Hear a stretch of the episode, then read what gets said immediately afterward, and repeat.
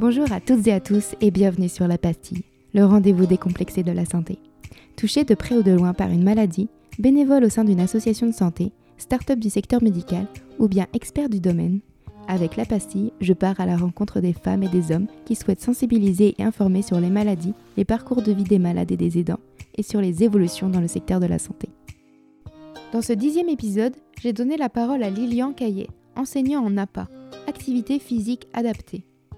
J'ai rencontré Lilian grâce à l'équipe de Vivalto Sport. Vivalto Sport est un centre médico-sportif adossé au centre hospitalier privé de Saint-Grégoire. Dans cet épisode, Lilian m'a expliqué ce qu'est l'APA, l'activité physique adaptée. Très peu connue du grand public, l'APA est également appelée sport santé et regroupe toutes les activités qui sont adaptées aux capacités des personnes atteintes d'une maladie chronique ou d'un handicap. Très curieuse de cette discipline, j'ai pu l'interroger sur les objectifs de cette pratique et des programmes. Lilian m'a également donné quelques tips pour lutter contre la sédentarité, un sujet plus qu'intéressant en cette période où le télétravail domine nos journées. Je suis ravie d'avoir pu échanger avec une personne aussi passionnée que peut l'être Lilian. Je tenais à remercier toute l'équipe de Vivalto Sport pour leur aide dans la réalisation de cet épisode. Je vous souhaite à toutes et à tous une très bonne écoute.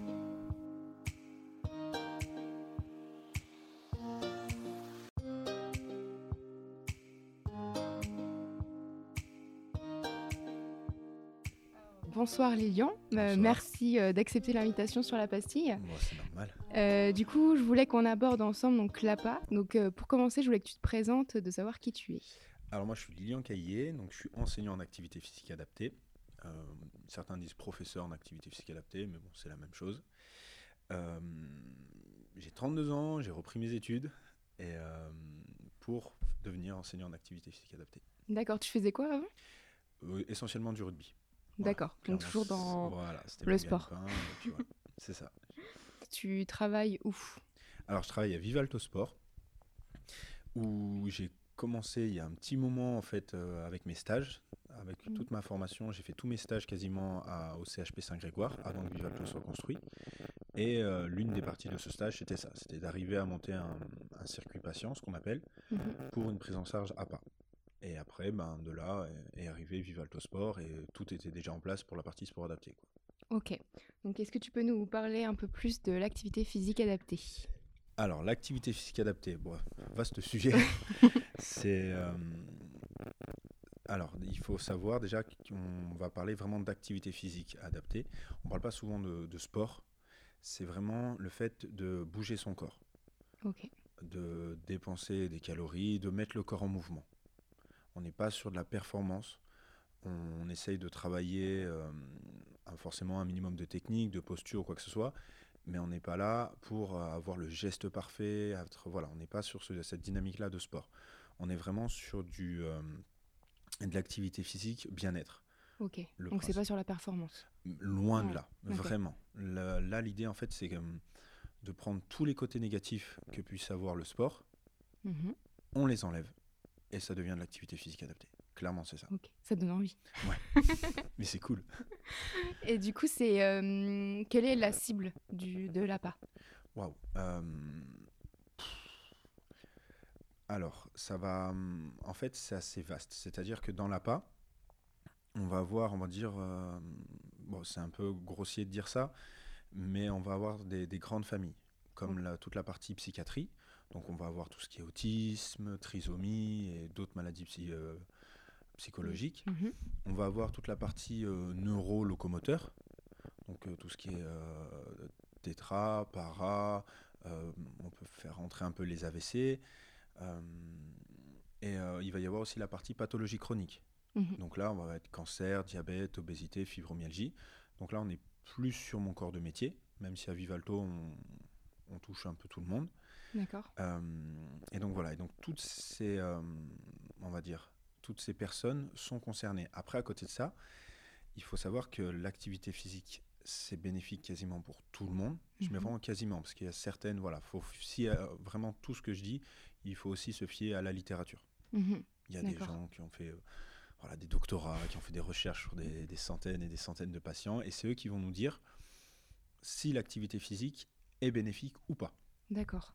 Et c'est en fonction de ça qu'on va dire, bah oui, là, on a une utilité à faire de l'activité physique, ou des fois, voilà, là, on va rester tranquille, euh, tout simplement, par exemple, des fois pour des pertes de poids, Mhm. ou vraiment si la perte de poids est trop importante, voilà, on va attendre un peu, que tout se stabilise, et pour reprendre après. Mais quasiment dans, je sais pas, j'ai pas de pourcentage en tête, mais ça sera bénéfique dans, dans beaucoup, beaucoup de, pour beaucoup, beaucoup de personnes. D'accord. Et donc le but, c'est de remettre en forme la personne, de la muscler.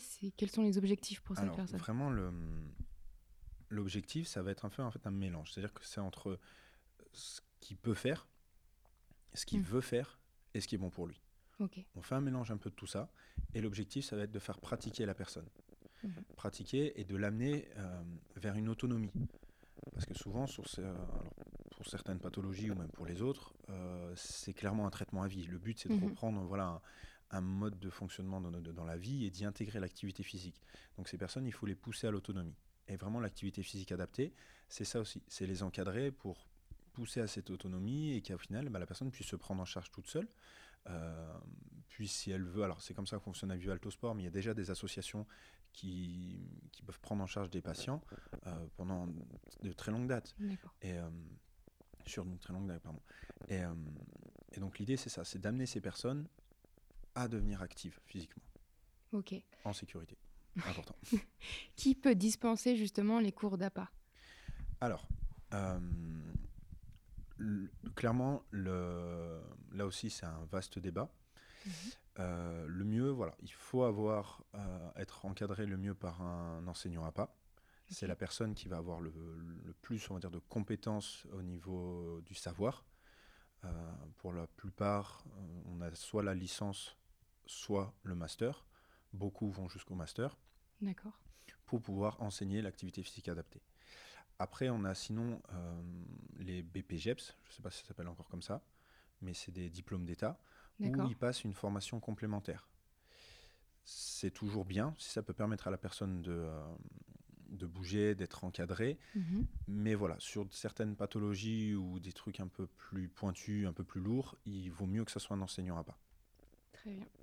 Euh, quels sont les types d'exercices euh, qui sont mis en place? Parce que je, pense que c'est complètement différent pour une personne qui a de la fibromyalgie que de l'arthrose, la polyarthrite rhumatoïde. Euh, Exactement. je pense que c'est tout à fait différent. Exactement. Alors, il y a une grande dynamique quand même qui est commun, on va dire, à beaucoup, beaucoup de pathologies. C'est la dynamique cardiovasculaire. Le but, Ouais. ça va être de faire travailler la personne au niveau de l'endurance pour qu'elle ait une capacité euh, respiratoire et cardio qui lui permettent de faire plein de choses pour éviter ce qu'on appelle la spirale du déconditionnement.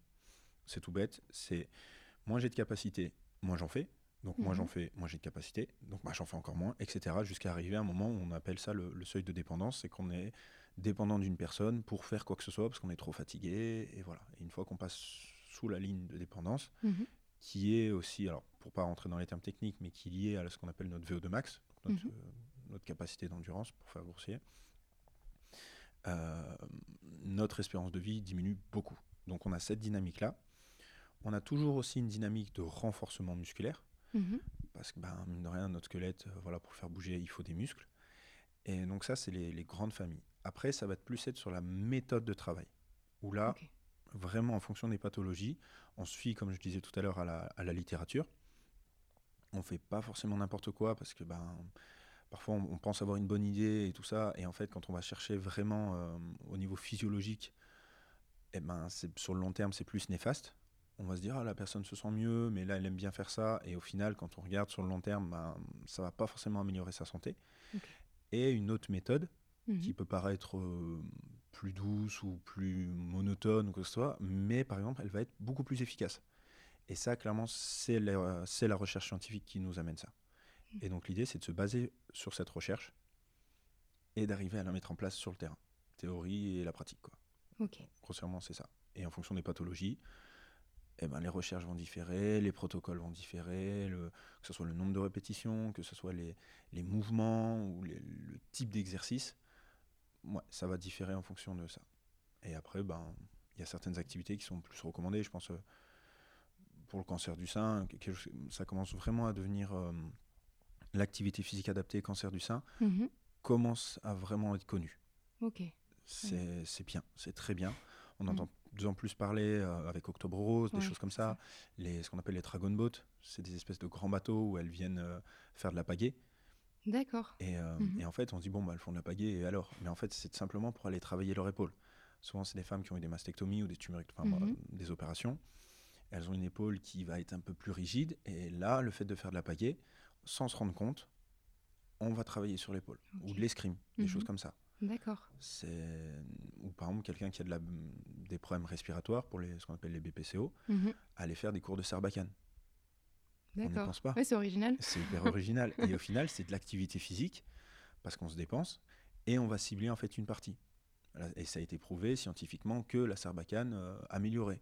Donc on dit bah, autant faire la sarbacane quoi. Et donc il y a un panel d'exercices et un panel d'activités qui est juste énorme. Ok, Mm. très bien. Et la récurrence de ces activités-là, c'est en fonction de la pathologie, en fonction du patient? Voilà. Alors ça va être en fonction de beaucoup beaucoup de choses. Mm. Il y a, hum, ça va être aussi en fonction de ce qu'on appelle euh, dans quel stade on est. Mhm. Le primaire, donc c'est de la prévention, où là, ben, l'idée c'est de faire une activité physique modérée euh, très régulièrement. euh, Voilà, on n'a pas trop de contre-indications, donc là on est un peu plus libre. On va arriver dans le secondaire. Le secondaire, ça va être vraiment pendant la maladie, pendant les traitements, où là, en fonction de la pathologie, en fonction des traitements et tout ça, ça va vraiment différer.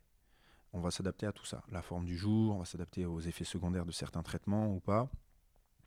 Euh, donc tout ça là, on est vraiment là, c'est un peu plus un peu plus po- pointu et on est vraiment sur l'adaptation parfois au jour le jour. Parce qu'on prend un tout bête la, la chimiothérapie, quelque chose ça, qui commence à être connu. Euh, quand on est sur une, une cure de chimio, déjà 48 heures après la cure, on n'en fait pas. Et après, voilà, le temps que la personne s'y remette un peu, alors euh, on ne peut pas lui demander ce qu'elle faisait euh, trois jours avant, où Mhm. elle allait plutôt bien. Et là, euh, voilà. En sachant que pareil, chacun réagit différemment à ça, à la chimio. Exactement. Il va y avoir pareil pour certains traitements, notamment pour le diabète, qui des gens qui ont des statines, qui provoquent des crampes. Donc pareil, on s'adapte à tout ça. Et après, on arrive dans la phase tertiaire. La phase tertiaire, c'est quand la personne, elle va... C'est un peu bizarre sur des pathologies chroniques, parce que c'est chronique, donc c'est sur la durée, mais on va dire quand la, la personne, elle, elle sort un peu de ce cadre euh, vraiment euh, du traitement ou des choses comme Mhm. ça, même si elle en a toujours un peu. Et là, pareil, là, on va essayer justement de pousser la personne à l'autonomie pour qu'elle trouve un petit rythme, euh, toujours à, essayer de, voilà, de faire de l'activité modérée. Alors, on est en train de. Pareil, je vous dis ça, c'est. tout est entre guillemets, parce qu'il y a des littératures qui montrent que la- l'activité à haute intensité a vraiment des bénéfices aussi.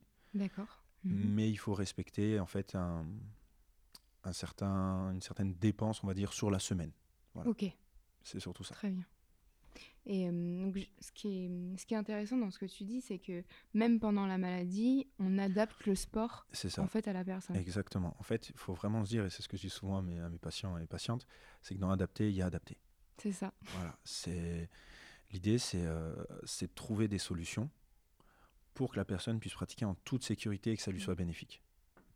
Et donc l'idée, c'est de connaître un peu les traitements, connaître un peu le pourquoi du comment euh, elle a ça et pourquoi elle réagit comme ça, et surtout quel sera l'impact de l'activité sur la personne, Mhm.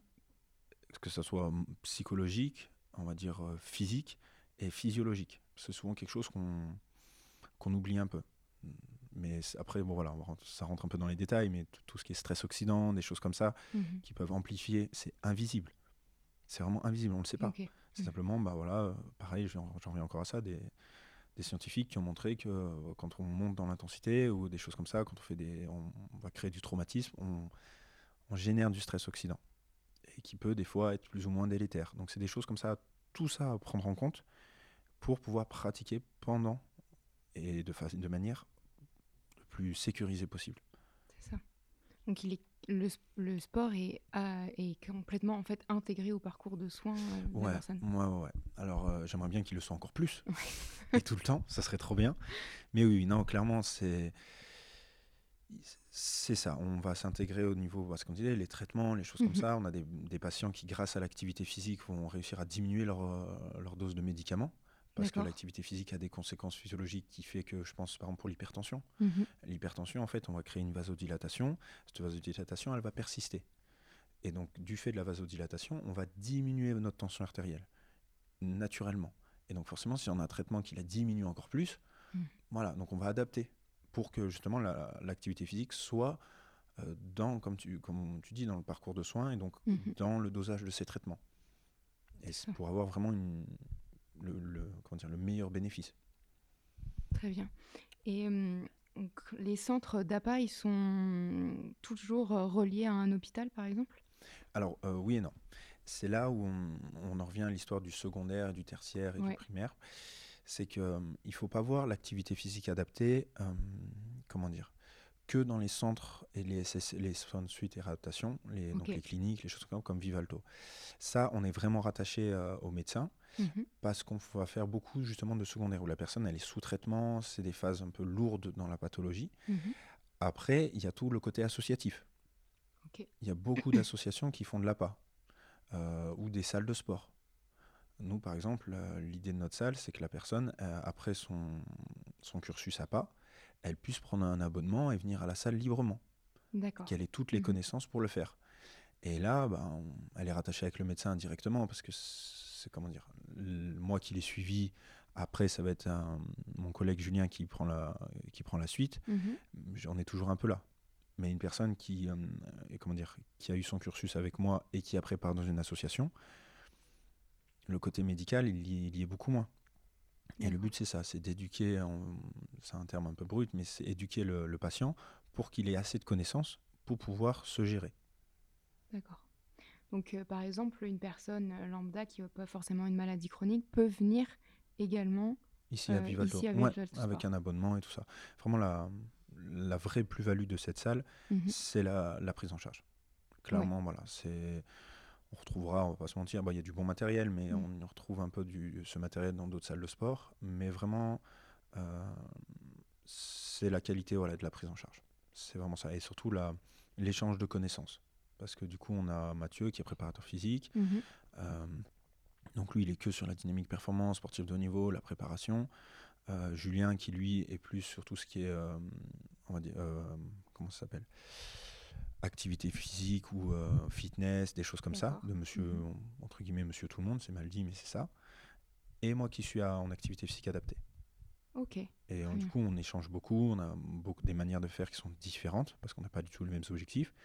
Mais du coup, ça fait quand même un, un échange de connaissances qui, est, qui nous fait vraiment, vraiment grandir, entre Ouais, guillemets. ça fait quoi. une complémentarité Ouais, en fait. exactement, c'est tout à fait ça. Et euh, les patients qui viennent, généralement, ils connaissent l'APA ou pas du tout? Oh là, non. Euh, en fait, le fait est que. bon, on en revient toujours encore à ça, hein, l'histoire de, de la prévention primaire. Les gens qui font de Ouais. l'activité physique ont déjà moins de risques de développer des pathologies chroniques, de manière générale. Mhm. Pareil, ça c'est sous couvert de la littérature que ce soit. C'est vraiment une grosse généralité que je dis. Euh, donc le fait est que ceux qui vont développer des pathologies, c'est souvent, pareil, c'est entre guillemets, des gens qui n'ont pas forcément fait beaucoup d'activité physique, voire qui n'en ont jamais fait. Mhm. Et on leur a dit, ça serait bien de vous mettre à l'activité, ça vous ferait du bien. Et souvent, il y a beaucoup de personnes qui viennent qui ont jamais, fait jamais ça. fait. Et encore moins venir dans une salle comme ça, qui ressemble un peu à une salle de fitness vue de l'extérieur, Mhm. malgré que le fonctionnement est complètement différent. Et euh, non, ouais, pour la plupart, euh, ils connaissent pas du tout. quoi. Ouais, c'est dingue. Mais en même temps, c'est pas un sujet non plus qui, est... qui fait parler, qui est. Et c'est là où c'est dommage. dessus. Et ouais, c'est vraiment dommage. On a encore, même, même des fois, des médecins traitants, on va dire l'ancienne génération, Ouais. qui disent mais reposez-vous, restez chez vous, voilà. Mais au final, pas du tout. C'est Mm. c'est limite leur faire du mal de dire ça. Il faut que la personne elle bouge. Alors pareil, encore une fois, c'est sous couvert de la littérature et des recherches qui ont été faites scientifiques Mhm. qui nous permettent de dire oui, il y a un intérêt à ce que tu bouges. Mais dans la majorité des cas, il y a un intérêt. Et il faut, et le- il faut le faire, mais de manière raisonnée, raisonnable et, et, et adaptée. Mhm. C'est vraiment ça, quoi.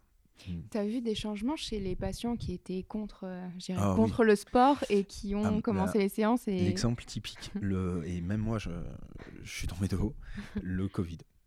Ouais. Il y a eu le confinement. Mhm. Après, on a réouvert les salles avec toutes les mesures euh, qu'il fallait pour, euh, pour être en sécurité. Et bon, moi, j'ai quand même un public qui est à risque plus, plus, plus. Il Ouais. faut, faut, enfin, pas qu'il l'attrape. Et ben, c- moi, je me suis dit que j'allais reprendre et que j'allais avoir une activité à deux à l'heure. Du C'est la partie où les gens étaient le plus assidus, les gens étaient motivés.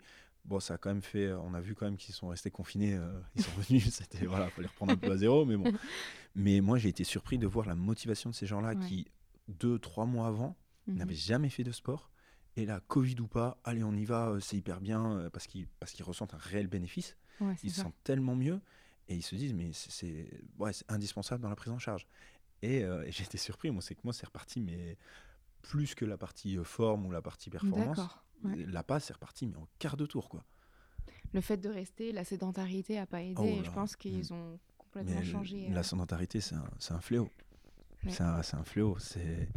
Et le problème, c'est que notre société pousse à ça. On est en train de se réveiller un petit peu euh, avec les, les histoires des 10 000 pas par jour qui sont hyper Mhm. dures à faire.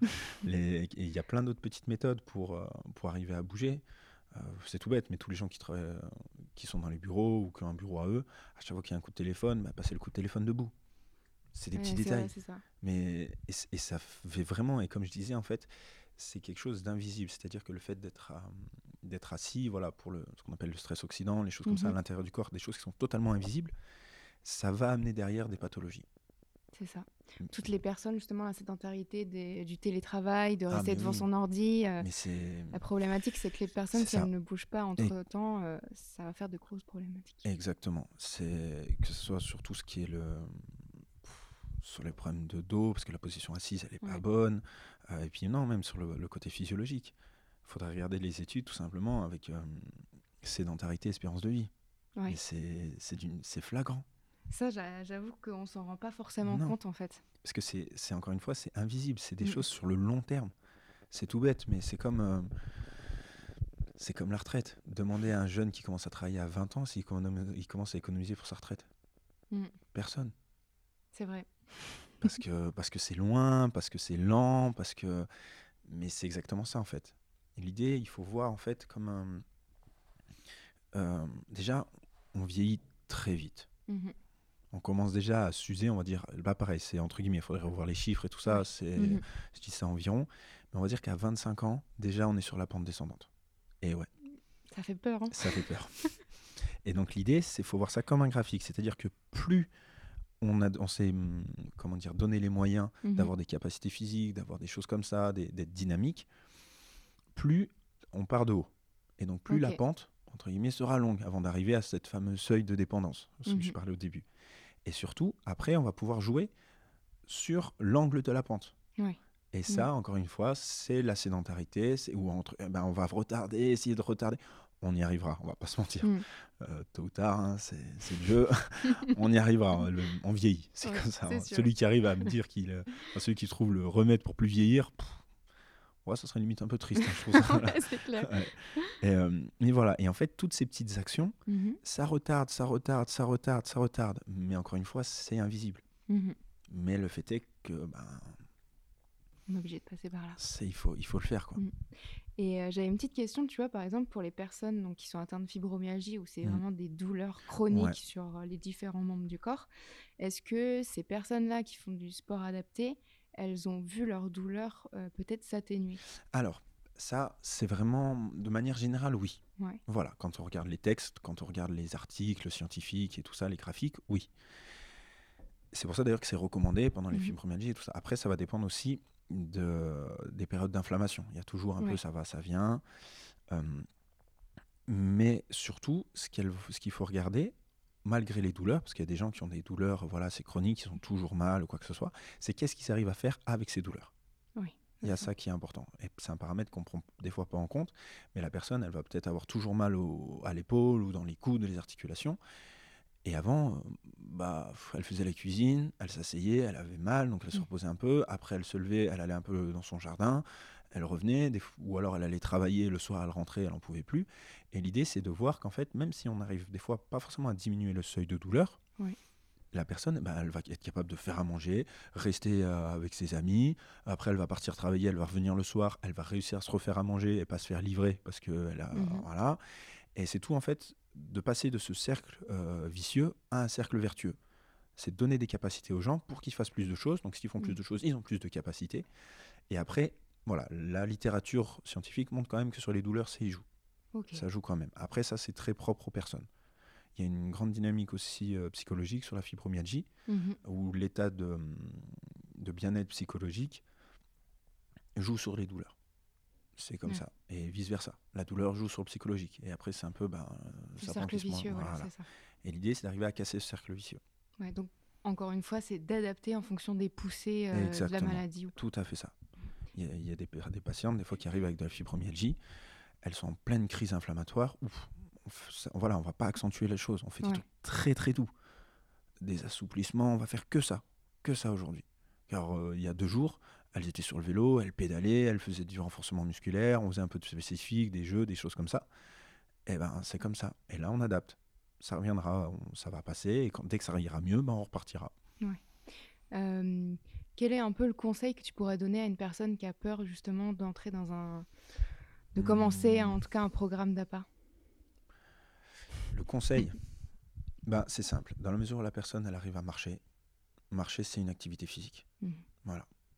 Et ben, si elle arrive à marcher, elle, sera- elle, elle est capable de faire de l'activité physique adaptée. C'est tout. C'est dans la mesure où son, elle est capable de bouger et elle peut faire de l'activité physique adaptée. C'est quand on voit, euh, alors c'est plus flagrant sur, les, sur tout ce qui est handicap moteur, Oui. sur des personnes qui sont tétraplégiques ou paraplégiques, ce qu'elles sont capables de faire. Mhm. Mais c'est c'est juste Justement, fou. pour euh, les personnes qui sont atteintes de ce type de pathologie, Mm. quels sont un peu les exercices que tu mets en place avec eux? Tout ce qu'ils peuvent faire. Tout ce qu'ils peuvent faire. Clairement, il y a des choses. Alors après, c'est des... là, on est sur, des... sur certaines pathologies où on voilà, on pourra pas récupérer la, la mobilité des jambes. C'est Ouais. comme ça. C'est Mhm. fait. C'est définitif. Après, pareil, euh, rester à rien faire, il y a tout le système cardio qui va Mhm. derrière. Et tout le système psychologique, parce qu'on le sait que, hum, bref, bouger, voilà, ça, niveau euh, sécrétation, enfin, sécrétion hormonale ou quoi que ce soit, c'est avec la dopamine, la Mhm. morphine, toutes les choses qui vont bien. C'est un bien-être aussi psychologique. Et donc ces personnes-là, si elle est capable de euh, faire du basket, ben, on fait Mhm. du basket. On peut faire du tir à l'arc, on peut faire de la boxe, on peut faire euh, pff, même de la pétanque. On se Dans la faut où elle... priver, Mais fait. non, Mm. au contraire. C'est, il y a certaines choses, bah voilà, ça sera plus risqué, on les fera pas. Euh, parce que bah, le- ça, c'est une règle d'or, on va dire un peu en APA, c'est la balance bénéfice-risque. Ouais. On, on fonctionne toujours là-dessus. Est-ce qu'il y a plus de risques que de bénéfices? Ah bah non, on ne fait pas. S'il y a plus de bénéfices que de risques, mais, mais à feu, on y va. Mhm. C'est vraiment. il- il- simplement, les, les, on- faut- les gens ils peuvent aller voir sur Internet, il y a beaucoup de choses qui se disent. Alors, Mhm. voilà, faut mettre, mais juste des vidéos des fois de personnes euh, qui, bah voilà, qui sont sous traitement ou machin, de voir ce qu'elles font. Ça me fait un peu penser, tu sais, aux personnes qui ont des amputations et qui, avec leurs prothèses, euh, se remettent au sport et font des choses. euh, Hallucinant.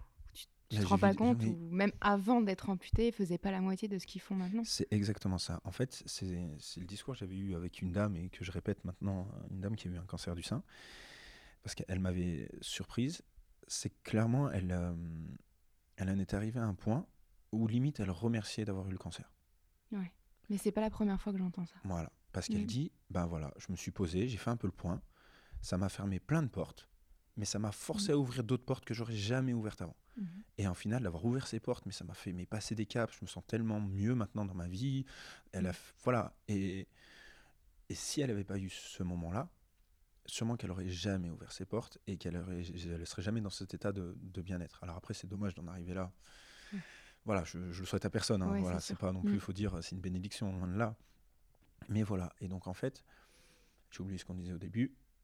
Euh, D'avoir eu le cancer, ça lui a permis Voilà. justement d'ouvrir les portes et d'aller sur des chemins que euh, Voilà. elle aurait pas Exactement. pu aller avant, en fait. Et c'est pour ça qu'il il faut se lancer, Mhm. il faut pas avoir peur. Et de toute façon, dans l'activité physique adaptée, il y a adapté, on adapte. Mhm. Si, comme j'ai dit tout à l'heure, il y a plus de risques ou d'effets négatifs, on arrête. Mhm.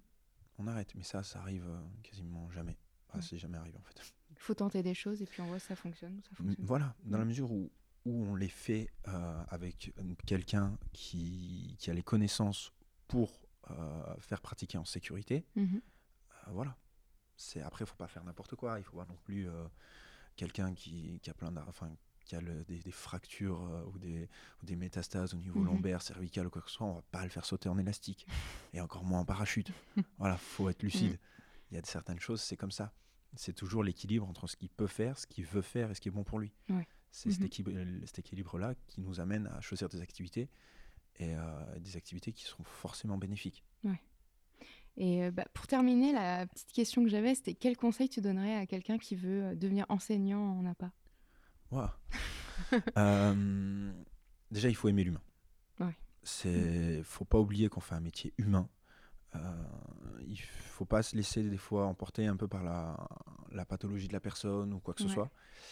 Parce qu'à trop vouloir faire euh, vraiment, euh, on se dire, bah voilà, il faut qu'elle fasse ça, ça, ça, ça, parce que c'est bon pour elle et tout ça, bah, on oublie un peu le- l'envie de la personne. Mhm. C'est que ben, si la personne, effectivement, faire du vélo, c'est bien, mais si elle déteste le vélo et que ça, ça la met dans des états de stress pas possible, bah non, ça sert à rien. Il faut qu'on trouve autre chose. Mm. Donc faut pas jamais oublier. Et il faut être euh, imaginatif et curieux, je dirais. Ouais. Parce que ben faut adapter, donc euh, C'est ça. il y a des fois. bah, réussir à trouver des voilà, alternatives. exactement, c'est ça. On dit bah, ça, ça marche pas, ça, ça marche pas. Bah, qu'est-ce qui reste? Bah, Ça, ça marche pas. Et donc l'idée, c'est des fois de croiser deux choses Mhm. Et curieux parce qu'en fait, le fait d'être curieux, ça va nous donner un panel de possibilités, des choses qu'on ne pensait pas du tout. Voilà. Et, mais bon, il faut toujours aussi euh, savoir respecter un peu la, la littérature, les choses comme ça. Parce que comme je le dis, c'est invisible. Des fois, on a l'impression de bien faire les choses. Et en fait, ben, à l'intérieur du corps humain, ça réagit pas du tout comme on l'espérait. quoi. C'est... Donc voilà, il y a, y a quand même des, des revues scientifiques, des gens qui, Mm. qui ont la possibilité de, de faire faire du sport à des gens et de prendre des prises de sang tous les quarts d'heure pour voir comment ça évolue à l'intérieur. D'accord. C'est ouais, les- c'est c'est- c'est ultra poussé quoi. C'est Mm. vraiment au niveau de. Enfin, pour vous dire par exemple, euh, des, des effets qui sont parfois. euh, on a ce qu'on a une, une- enfin, une hormone, une enzyme, on va Mhm. dire, ce qui s'appelle la IL6, qui est pro-inflammatoire. C'est-à-dire qu'elle va générer euh, de l'inflammation à l'intérieur du corps. Quand on n'est à rien faire, D'accord. si on bouge, elle devient anti-inflammatoire. Ah, c'est marrant ça. Mais ça, pour le deviner, bah c'est des voilà, on peut pas faire ça Ouais, c'est ça. dans une association ou à Visualto Sport. C'est vraiment des gens qui sont dans une étude scientifique poussée, avec des médecins qui les suivent tout le temps, on fait des prises de sang avant, après, machin, Mm. et c'est c'est sur des centaines et des centaines de patients pour que ça soit Mm. validé, et voilà. Et donc il faut s'inspirer un peu de tout ça pour... euh, Ça permet de vous aiguiller après à vous. Mm. Clairement, c'est ça, c'est des lignes de conduite. Et nous, on gravite autour de ces lignes pour être sûr que la personne, bah voilà, on fait pas n'importe quoi, En essayant d'adapter euh, au mieux pour que la personne elle y prenne du plaisir. C'est ça. Grand mot le plaisir, on n'en a pas parlé, Ouais. mais c'est c'est hyper Bah, important. en même temps, je pense que quand on fait une activité et qu'elle nous plaît pas, qu'on prend pas de plaisir, on, on- déjà on la fait mal, je pense, Bah oui. et on, se dépêche de la terminer pour. euh, Pour passer à autre chose. C'est ça. Et puis il faut pas oublier, alors certaines personnes sont hospitalisées dans des SSR. Alors pareil, il y a, hum, là on parle de Vivalto, mais il y a plein de modes de fonctionnement différents. mhm. Il y a certaines personnes, bah ouais, elles sont dans des SSR, c'est très rythmé, elles, elles dorment là-bas, elles mangent là-bas et tout ça, donc elles font l'activité physique. Mais après, pour la plupart des gens, rien ne les oblige. Mhm. Rien ne les oblige à venir à Vivalto Sport, rien ne les oblige à aller dans des associations. Donc si elles y prennent pas de plaisir, elles reviendront pas et elles arrêteront. Mhm. Et si elles arrêtent de pratiquer, ben, on sait tout ce que ça va engendrer derrière. Ouais. Donc oui, non, le plaisir, c'est important. Ah, on terminera là-dessus alors. Voilà. Bah, merci beaucoup, Lilian. De rien.